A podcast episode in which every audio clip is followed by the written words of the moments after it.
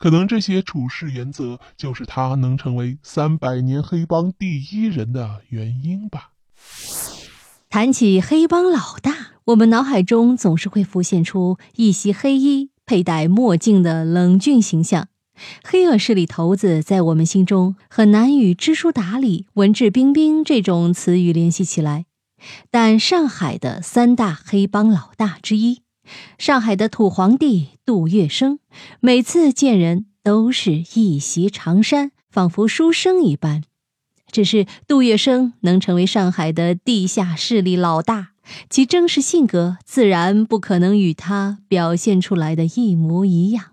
杜月笙啊，出生贫苦家庭，他小时候就非常独立，很会削水果，因此他靠卖水果为生。后来人送外号“水果月生”，这个外号带着些调侃的意味，但杜月笙却丝毫不介意。他性格坚毅又能屈能伸，年轻时就投到当时上海著名的老大黄金荣的手下。并为黄金荣做了许多事情，深受黄金荣的赏识。当时的上海是各方势力的交汇点，局势非常复杂，到处都是暗流涌动。而杜月笙就是在这样的环境之中，经历了无数的死局，在刀尖上摸爬滚打，最终建立起自己的势力。很快，杜月笙便在上海立稳了根基，逐渐与黄金荣平起平坐。然而，强大起来的杜月笙对自己的这位前辈仍旧毕恭毕敬，从来不会冒犯黄金荣。即使有一次黄金荣误会了杜月笙，在所有人面前让他下不来台，杜月笙仍是对黄金荣恭恭敬敬。杜月笙这样做，当然不是害怕黄金荣，而是他一贯的处事原则：滴水之恩，涌泉相报。不仅如此，杜月笙还是一个非常尊重文化学者的黑帮老大。在当时，很多人都觉得杜月笙不过是一个从草莽中崛起的暴发户，是个土包子，因此都不太看得起他。但杜月笙却从来不因这些话而生气。他大部分时间出门都是一袭长衫，既不佩戴眼镜，也不佩戴戒指，穿戴非常朴素。每次名家有求于杜月笙时，他都会竭力相助，并且不求回报。更难能可贵的是，杜月笙从来不避讳别人谈起他的过往。有一次，有许多乞丐在杜月笙门口乞讨，还嚷嚷着：“水果月笙，多给点钱吧！”杜月笙的手下听了非常生气，准备给这些乞丐一些苦头吃，但却被杜月笙拦了下来。而且他还拿出许多钱给这些乞丐。杜月笙的心腹在私底下也经常拿起水果递给杜月笙，杜月笙都笑着给手下削水果。由此可见，杜月笙私底下对待朋友的平易近人。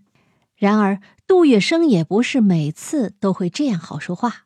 当触犯到他的原则时，他的冷酷会让所有人闻风丧胆。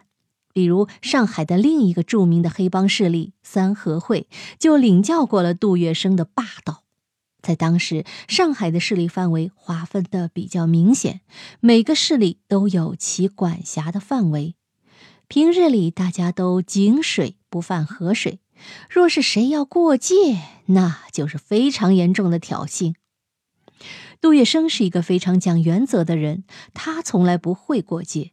在别人的地盘上攫取利益，但杜月笙也不是傻子，他非常有经济头脑。基本上，他投资一定不能亏本，否则他便会动用自己的势力。杜月笙手底下那么多兄弟需要养活，因此他每日的开销很大。这些资金很大一部分就来源于他开设的赌场。而他开设的利润最大的一个赌场就位于法租界附近，但法租界却是三合会的势力范围。他们看到杜月笙的赌场利润这么高，自然眼红。三合会仗着有法国人支持，便对杜月笙进行挑衅，将赌场的老板，也就是杜月笙的手下给绑架了，并以此向杜月笙进行勒索。杜月笙当然掏得起这笔钱，但明眼人都知道，三合会此举就是想挑衅他杜月笙的尊严，想要把他杜月笙踩在脚下。但是三合会毕竟势力庞大，杜月笙的手下也不敢擅自行动，便向杜月笙进行请示，而杜月笙只是回了他三个字：“平了他。”杜月笙此言一出，他的手下倾巢而出，立刻对三合会进行扫荡。很快，上海的三合会便被杜月笙给灭了。一些残余势力也不敢再在上海兴风作浪了。杜月笙短短的三个字，却在上海掀起了腥风血雨，不知道多少人死在这场火拼当中。而这一次，杜月笙的态度也让世人明白。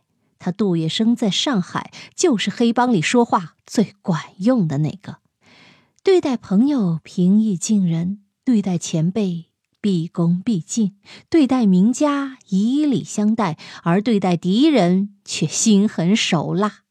可能这些处事原则，就是他能成为三百年黑帮第一人的原因吧。好了，密室里的故事，探寻时光深处的传奇。目前为您讲述，下期咱继续揭秘。